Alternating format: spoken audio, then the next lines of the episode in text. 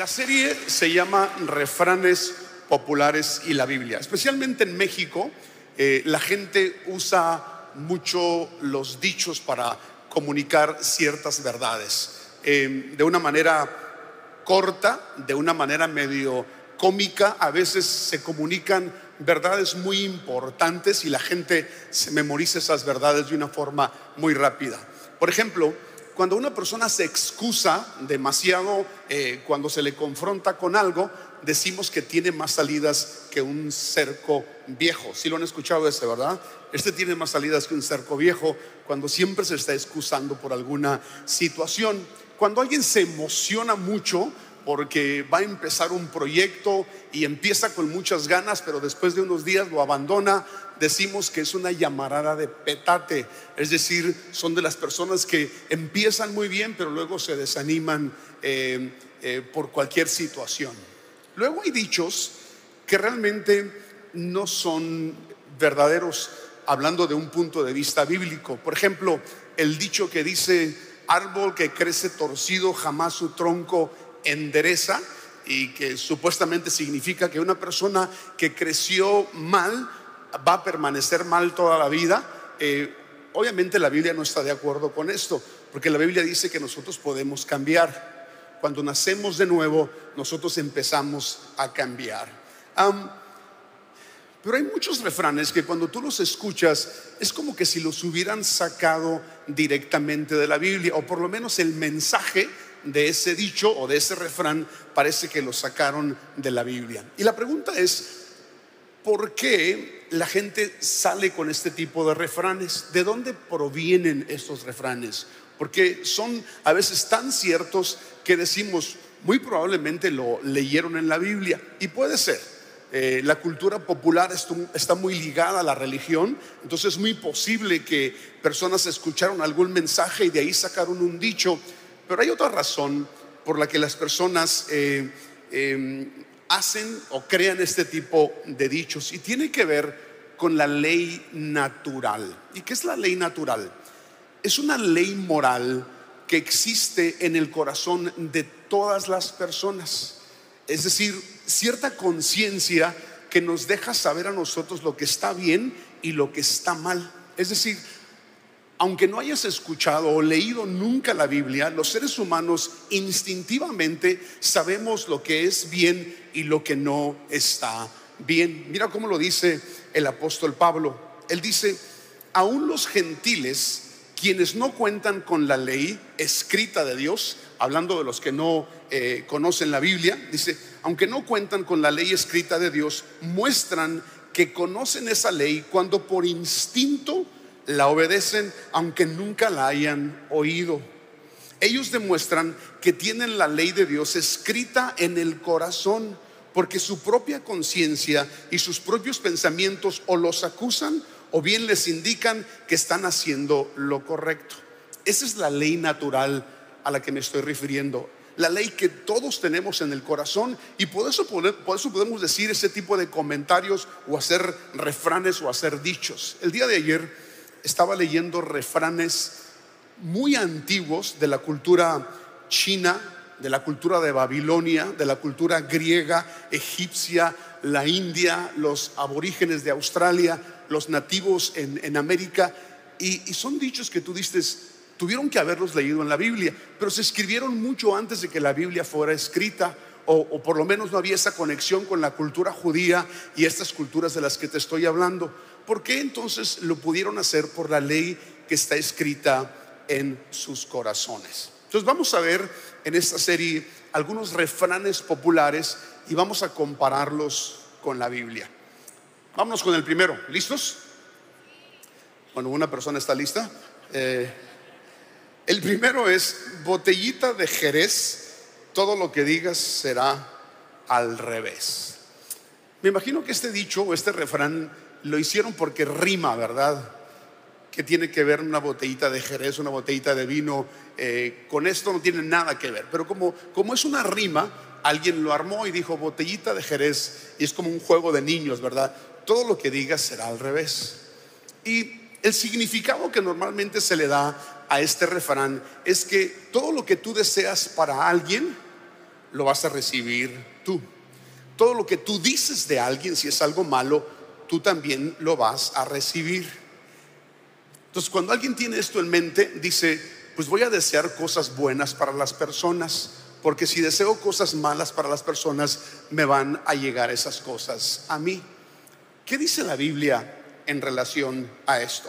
Jesús dijo, no juzguen a nadie para que nadie los juzgue a ustedes, porque tal como juzgan, se les juzgará y con la medida que miden a otros, se les medirá a ustedes. Ahí está el botellita de Jerez, todo lo que digas será al revés. Si tú juzgas a los demás, dice Jesús, vas a ser juzgado. Y con la medida que tú mides a una persona, tú vas a ser medido. Es importante entender que así como hay leyes naturales en la vida, es decir, que si tú siembras trigo vas a cosechar trigo, si tú siembras eh, maíz vas a cosechar maíz. En lo espiritual lo que nosotros también sembramos lo cosechamos. Si yo siembro juicio, voy a cosechar juicio. ¿Sí? Si yo ah, siembro negativismo, voy a cosechar negativismo. Lo que yo siembro, eso voy a cosechar. Ahora la pregunta que nos hacemos a leer estas palabras de Jesús es, ¿significa entonces que yo no puedo juzgar? Y la respuesta es no, no significa eso. De hecho, todo el tiempo nosotros estamos juzgando situaciones. Por ejemplo, si tú eres ah, eh, dueño de una empresa y vas a contratar a una persona y estás entrevistando a diferentes personas, tú juzgas quién es el mejor para ese trabajo. Y en base a ese juicio que tú haces, determinas a quién vas a contratar.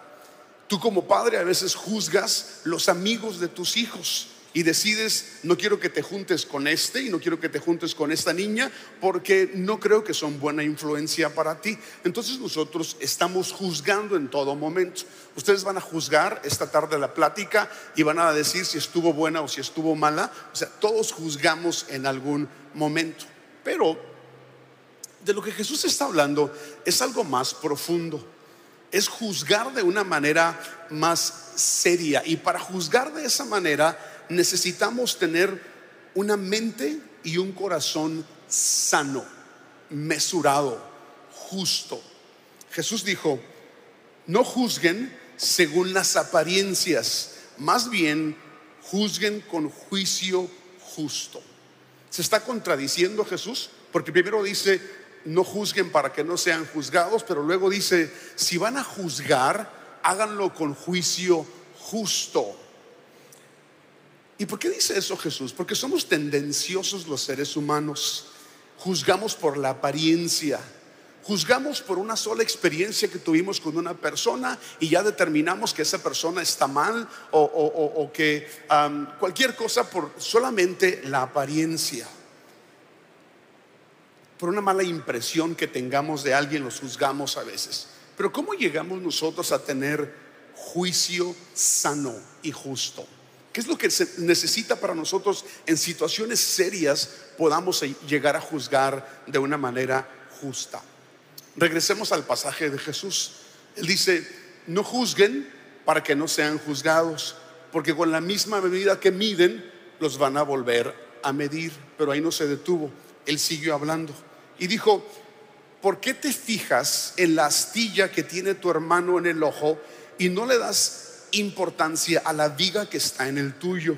¿Cómo puedes decir a tu hermano, déjame sacarte la astilla del ojo cuando ahí tienes una viga en el tuyo?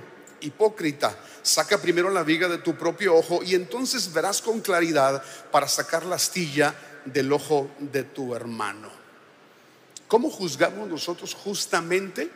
cuando primero nos juzgamos a nosotros. Cuando antes de mirar a los demás nos miramos a nosotros mismos. Cuando vemos las cosas que estamos haciendo mal y tratamos de corregirlas, tratamos de cambiarlas. El imprudente nunca se juzga a sí mismo, siempre juzga a los demás. El prudente se, juzga a sí mismo y después de eso, y aquí está lo interesante, ¿eh? cuando tú te has juzgado a ti mismo, ya no quieres juzgar a los demás. Te vas a dar cuenta inmediatamente cuando tú empiezas a juzgarte a ti mismo, como que tienes más compasión para con los demás. Ahora podemos juzgar, sí, una situación, pero vámonos un poquito más allá. No podemos juzgar la intención de las personas. No podemos juzgar el corazón de las personas, aunque haya la evidencia que tú la tienes en la mano de que alguien hizo algo incorrecto, no lo puedes juzgar porque tú no conoces la intención, tú no conoces el corazón de esa persona. Miren lo que dice Pablo, por lo tanto, no juzguen nada antes de tiempo esperen hasta que venga el Señor. Él sacará a la luz lo que está oculto en la oscuridad y pondrá al descubierto las intenciones de cada corazón.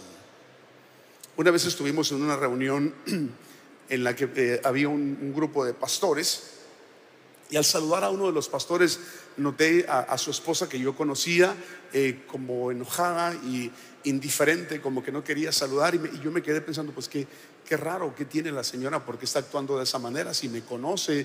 Em, y, bueno, pero decidí, bueno, no sé qué le está pasando. Y después me di cuenta que ella estaba pasando por una etapa de depresión y ansiedad.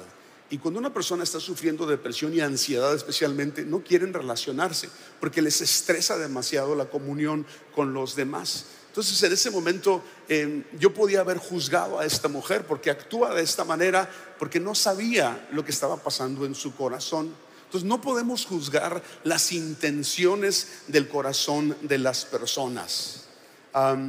bueno, en resumidas cuentas, eso de eh, botellita de Jerez, todo lo que diga será al revés, tiene que ver con eso.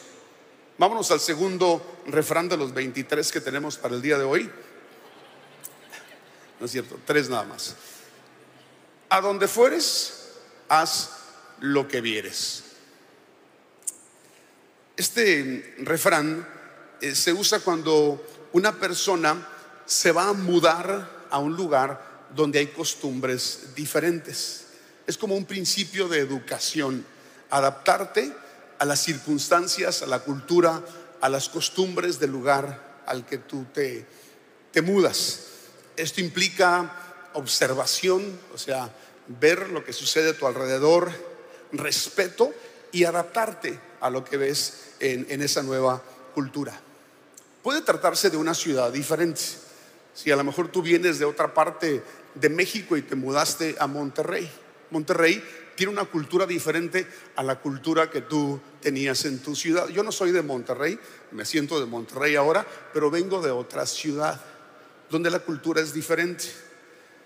Pero también se puede referir a una región del país o a otro país que tú estás llegando a México y tienes que adaptarte a esta cultura. Y también se, se, se, presta para cuando te mudas a una familia, llegas a ser parte de una familia que no es tu familia, tienes que adaptarte a esta cultura de la familia. En otras palabras, es el visitante el que debe adaptarse y nunca el anfitrión. ¿sí? El anfitrión no tiene que adaptarse a una persona, esa persona tiene que adaptarse al resto de los demás. Este refrán obviamente tiene mucha sabiduría. a mí me ha tocado viajar por muchísimos países, eh, hemos vivido también en diferentes países y he aprendido eso, que es muy sabio adaptarte a la cultura eh, a la que tú llegaste. Otro otra variante de este dicho sería cuando fueres a Roma, vive como Roma. Pero hablemos de Monterrey por un momento. Monterrey por ser una ciudad industrial y una ciudad con eh, buenas universidades, em, es conocido por tener gente de diferentes partes de México y gente de otros países. De hecho, cada domingo cuando saludo normalmente me saludan personas de cuatro o cinco países diferentes y me da mucho gusto eh, saber que hay personas de otros países entre nosotros. Pero también es muy común escuchar críticas en contra de Monterrey o en contra de México de gente que viene de otro lado. en mi país las cosas eran así, no nos comportábamos de esta manera, en la Ciudad de México todo es mejor, eh, las quesadillas no tienen que llevar queso. Bueno, es, es una herejía, ¿verdad? Pero eh, perdón de los que vienen de la Ciudad de México. Pero la lista es interminable de críticas o a la ciudad o al país de gente que viene de otro lado. Déjame decirte que cuando tú haces eso, te estás haciendo daño a ti mismo. No le estás haciendo daño ni a la ciudad, ni le estás haciendo daño al país. Te estás haciendo daño a ti mismo. Veamos lo que dice la Biblia en relación eh, a donde fueres, haz lo que vieres. Jeremías dice, esto dice el Señor de los ejércitos celestiales, Dios de Israel, a los cautivos que él desterró de Jerusalén a Babilonia, de un país a otro, edifiquen casas y hagan planes para quedarse, planten huertos y coman del fruto que produzcan, cásense y tengan hijos, luego encuentren esposos y esposas para ellos, para que tengan muchos nietos, multiplíquense, no disminuyan y trabajen por la paz y prosperidad de la ciudad donde los envié al destierro. Pidan al Señor por la ciudad, porque del bienestar de la ciudad dependerá el bienestar de ustedes. Ahí está. No sé si tengo que explicar más este, este pasaje, pero vamos a explicarlo. Dios está hablando al pueblo de Israel que fue llevado cautivo a Babilonia. Y como Dios conoce, la tendencia que todos los seres humanos tenemos de criticar y de quejarnos, porque el pueblo de Israel lo había hecho, aun cuando salieron de la esclavitud de Egipto y están en el desierto, se quejaban de la comida y se acordaban de las ollas con carne y cebollas que comían allá en Egipto y estaban quejándose en contra de Moisés en todo momento. Y Dios conociendo que el pueblo de Israel, como todos los seres humanos, nos quejamos siempre, le da este consejo al pueblo de Israel. Y les dice, hagan planes para quedarse en Babilonia. Imagínate, hagan planes para quedarse. Eh, actúa como que si en el lugar donde tú estás ahora es el último lugar en el que vas a vivir. ¿Sí me explico? O sea, no lo veas como un escalón no lo veas como el plan para irte a otro lado, no. Dice Dios, hagan planes para quedarse. Quédense aquí, construyan casas, cásense, tengan hijos y que sus hijos también se casen. Hagan planes para quedarse. Y cuando dice construyan casas, o sea, no hay una señal más clara de establecerte en un lugar que cuando tú compras o eh, construyes una casa. Y luego dice, trabajen por la paz y prosperidad de la ciudad. No la critiques, no hables mal de ella con otras personas, no la compares con tu estado o tu ciudad o tu país de origen. Todos los países tienen problemas, todas las ciudades tienen problemas. Aprendamos a ver lo bueno del lugar donde estamos. Y es más, eso también para los que, los que son de aquí de Monterrey, los regios. No critiques a tu ciudad, no te quejes tanto de tu ciudad, que el tráfico, que el clima, que esto, que esto otro. Trata de ser positivo, bendice la ciudad en la que tú estás. Ahora, si tú dices, pero es que México eh, tiene muchos problemas, es que hay mucha corrupción, es que hay mucha impunidad, es que hay esto y que hay esto otro Piensa en Babilonia por un momento. Era una nación idólatra, opresora, pagana, enemiga de Dios. Y aún así, de acuerdo a Dios, esta nación merece lealtad, merece ser bendecida por el pueblo de Israel. ¿Cuándo fue la última vez que tú oraste por Monterrey? ¿Cuándo fue la última vez que tú oraste por México? ¿Cuándo fue la última vez que tú bendeciste esta ciudad y le pediste a Dios que, que, nos prospera, que nos, que, nos prospere, que nos una, que nos cambie? ¿Cuándo fue la última vez que oraste por esta ciudad? Dios les dice, trabajen por la paz, pidan al Señor por ella, bendíganla y agrega, porque del bienestar de la ciudad dependerá el bien de ustedes. La actitud de rechazo al lugar donde vives te vuelve miserable y no te deja prosperar. Yo he conocido gente que critica el lugar en el que viven y no prosperan. No son bendecidos. Porque no, O sea, si tú estás sembrando críticas, si tú estás sembrando negativismo, eso vas a cosechar. En cambio, si tú eres positivo, bendices esa ciudad, ves las cosas buenas de esa ciudad. A mí me encanta viajar por Latinoamérica y ver lo bello de cada una de las culturas de los diferentes países. Y si viviera en uno de esos países, estaría viendo lo positivo de ese país y bendiciendo ese país.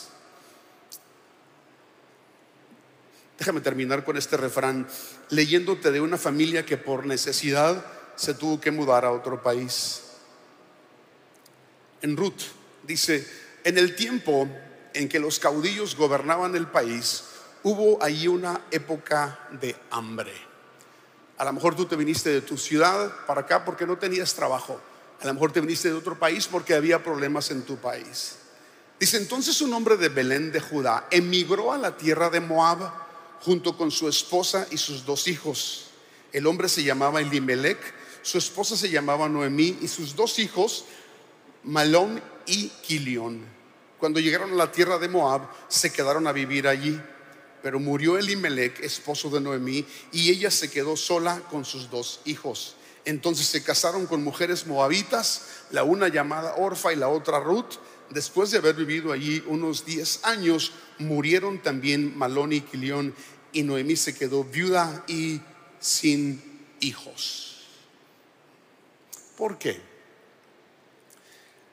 No tengo la explicación clara de por qué sucedió todo esto, pero hay como una pista en el pasaje. Y es el nombre de los hijos Malón y Kelión.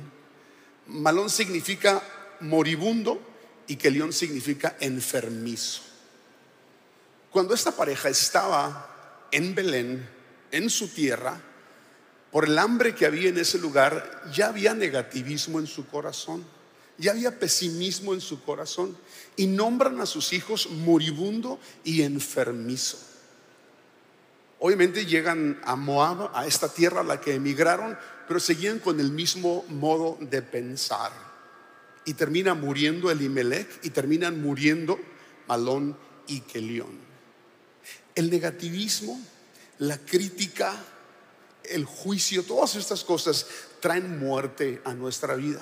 No necesariamente muerte física, pero muerte de sueños, ¿sí? Muerte de cosas que tú quieres lograr, no las logras porque no eres una persona que bendice y que tiene una buena actitud. Así que bendice a Monterrey, bendice al Estado, bendice a la ciudad, haz lo mejor que puedas hacer por esta ciudad. Cuando a mí la gente me pregunta, eh, ¿dónde vives ahora? Aunque yo soy de Sonora, yo digo, en el mejor estado. Y me encanta Monterrey. Eh, cada vez que voy por la calle, para mí es lo mejor. Cuando manejo, donde quiera que estoy, para mí Monterrey es lo mejor. Porque quiero bendecir esta ciudad.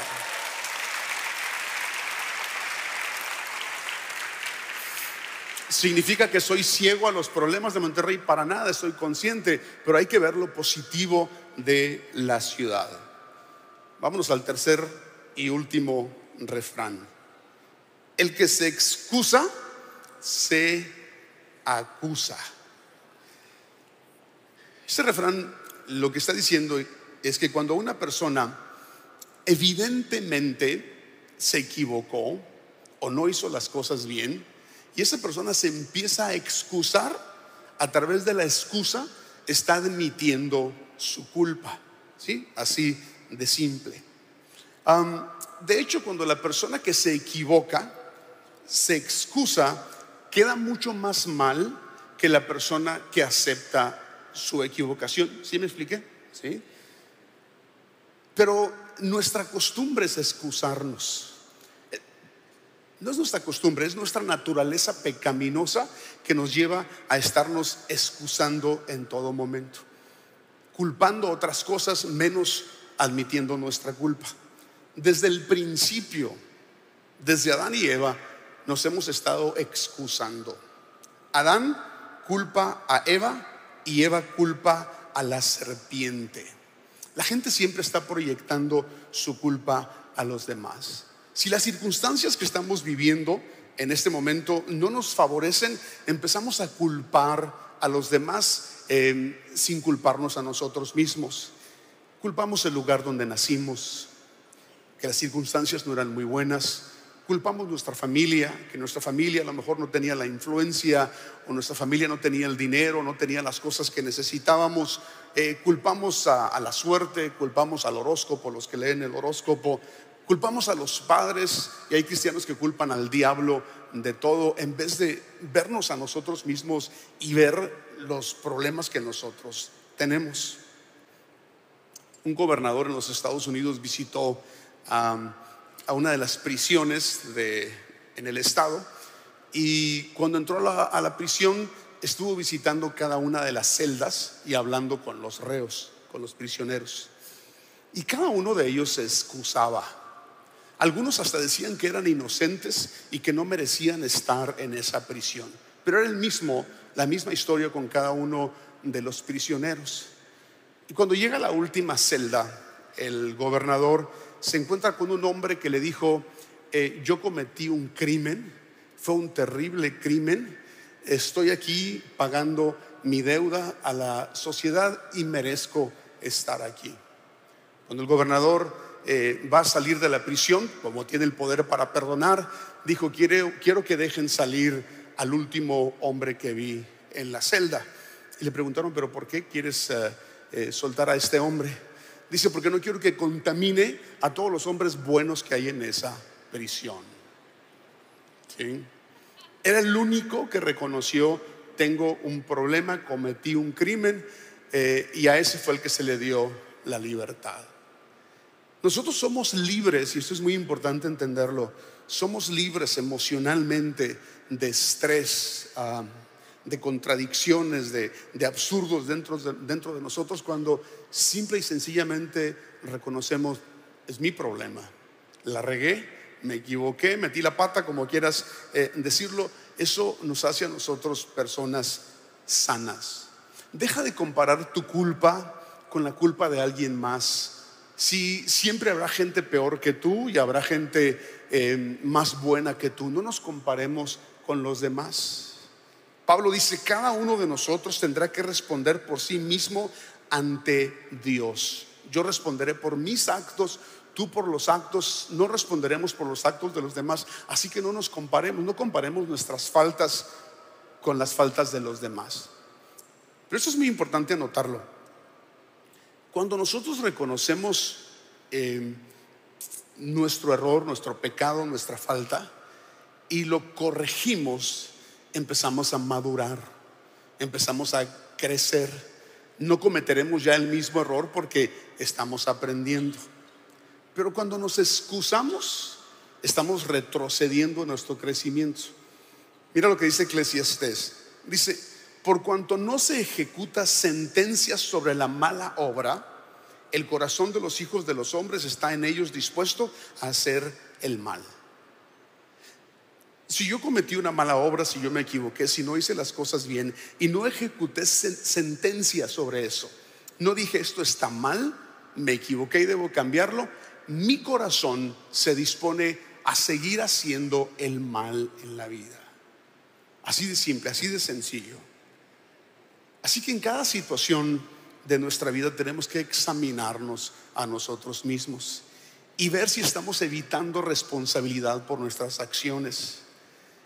Y si eres responsable, admítelo y no arruines una disculpa con una excusa.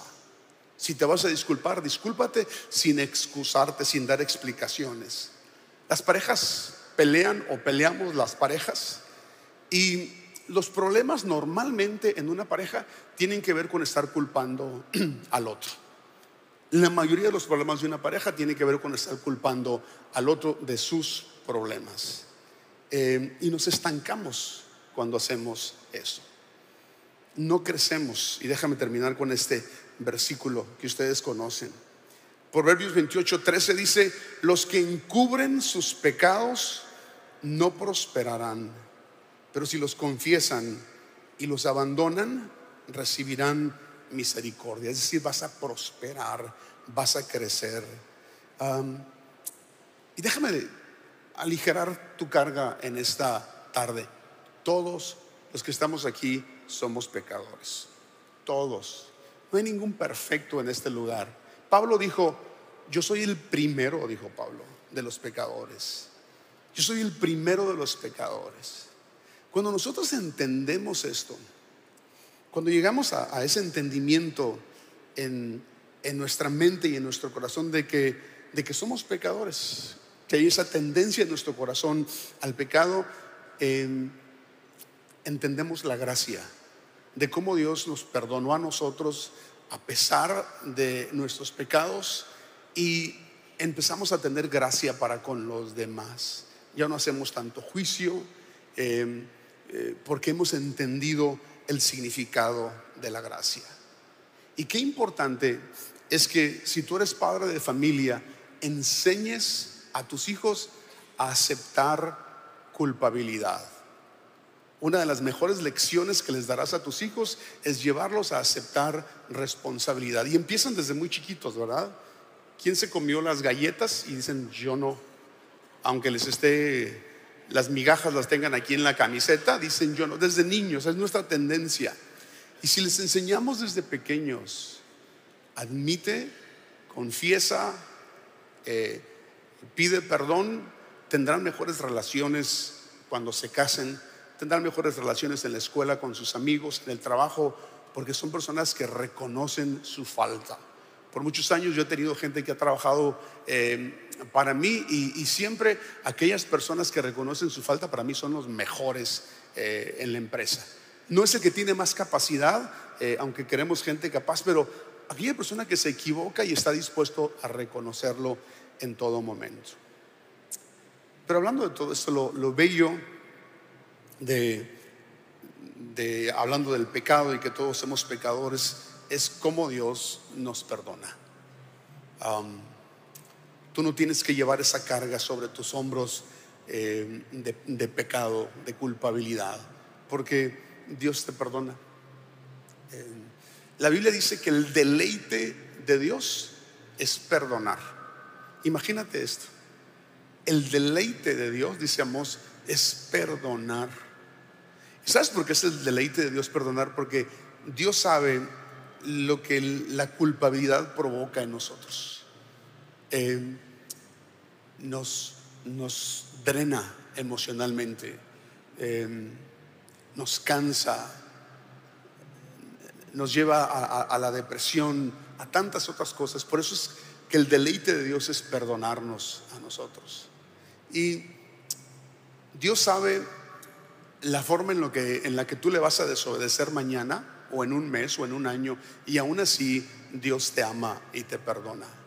Cuando nosotros llegamos a, a entender esto en nuestra mente y en nuestro corazón, nos convertimos en personas compasivas.